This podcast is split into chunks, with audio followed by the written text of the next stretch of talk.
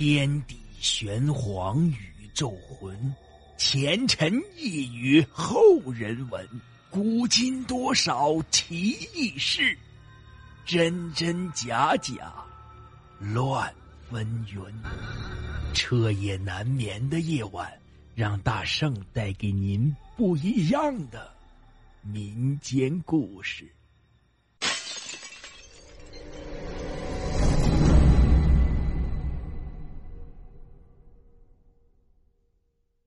朋友们，大家好，今天讲的故事叫做《秋婆子》。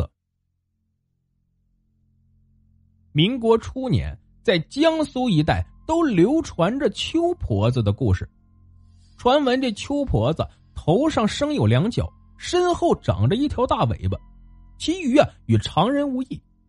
不过这秋婆子好吃人，经常在某家大人外出之际，变化成那家大人。溜进去吃掉小孩众人都十分担心。而在江苏啊，有一个小村子叫做贾锁村，村子里面有户人家姓陈，一家之主陈大力早逝，留下寡妇陈刘氏，女儿陈娟十岁，儿子陈浩六岁。这天，陈刘氏得到隔壁村里面母亲病危的消息，便匆忙赶过去。临行前，他吩咐女儿陈娟道。小娟儿，你是姐姐，要照顾好弟弟。妈妈走之后啊，千万要把门关好，任何人敲门也不要开。明天中午啊，妈就回来，厨房里面炖好了粥，饿了就吃啊。特别是要提防秋婆子。陈刘氏语重心长的嘱托孩子，要不是交通不便，到隔壁村要七拐八拐，一不留神就掉下沟里面捞都捞不上来。陈刘氏也不会带着自己一双儿女一起走。陈刘氏回了回头，舍不得，但还是快步离开了。看着妈妈离开，陈娟和陈浩都有点害怕，赶紧就把大门关好，还加了一道锁。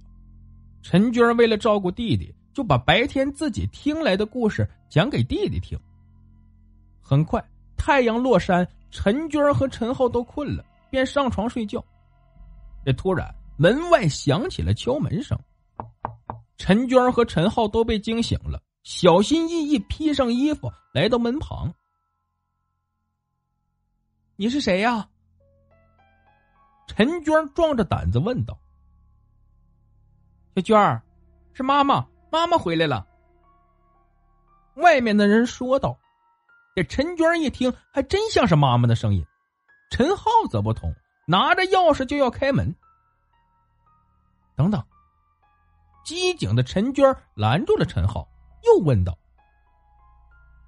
我妈妈去隔壁村看望外婆，哪会回来这么快？”外面那人一听，顿了一顿。“哎呀，小娟，你不知道啊，妈妈记挂着你们，一看完外婆就赶回来了。”陈娟和陈浩啊，毕竟是小孩也不清楚来回路程有多长，也就信了。陈浩迫不及待的。把门打开了。门打开之后，外面那人走了进来，身材高矮胖瘦都跟妈妈很像。姐弟俩都放下心来，继续上床准备睡觉。妈妈也脱下衣服睡觉。陈娟准备点亮油灯，拿过火折子，就被妈妈拦住。妈妈说：“小娟啊，妈妈去外婆家时，眼睛都哭肿了，这见不得光啊。”陈娟有点疑惑，但还是放下了火折子。接着，母子三人似乎都进入了梦乡。深夜，陈娟被嘎吱嘎吱的声音吵醒了。借着微弱的月光，陈娟看到的是妈妈在嚼着什么。陈娟问道：“妈妈，妈妈，你在吃什么呢？”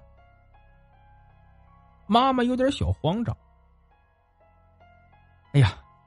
妈妈在吃果子，从你外婆家带回来的，好吃的紧嘞，要吃吗？陈娟摇了摇头，睡下了。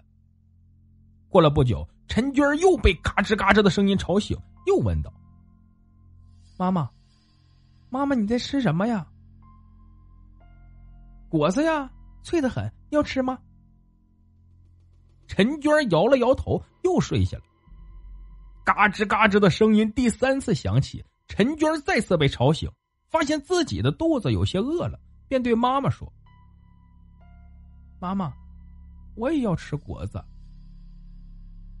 妈妈很爽快的把一根果子递给了陈娟陈娟正要入口，借着月光发现那根果子末端还带着血，上面一颗很明显的痣，说明了这是弟弟陈浩的手指头。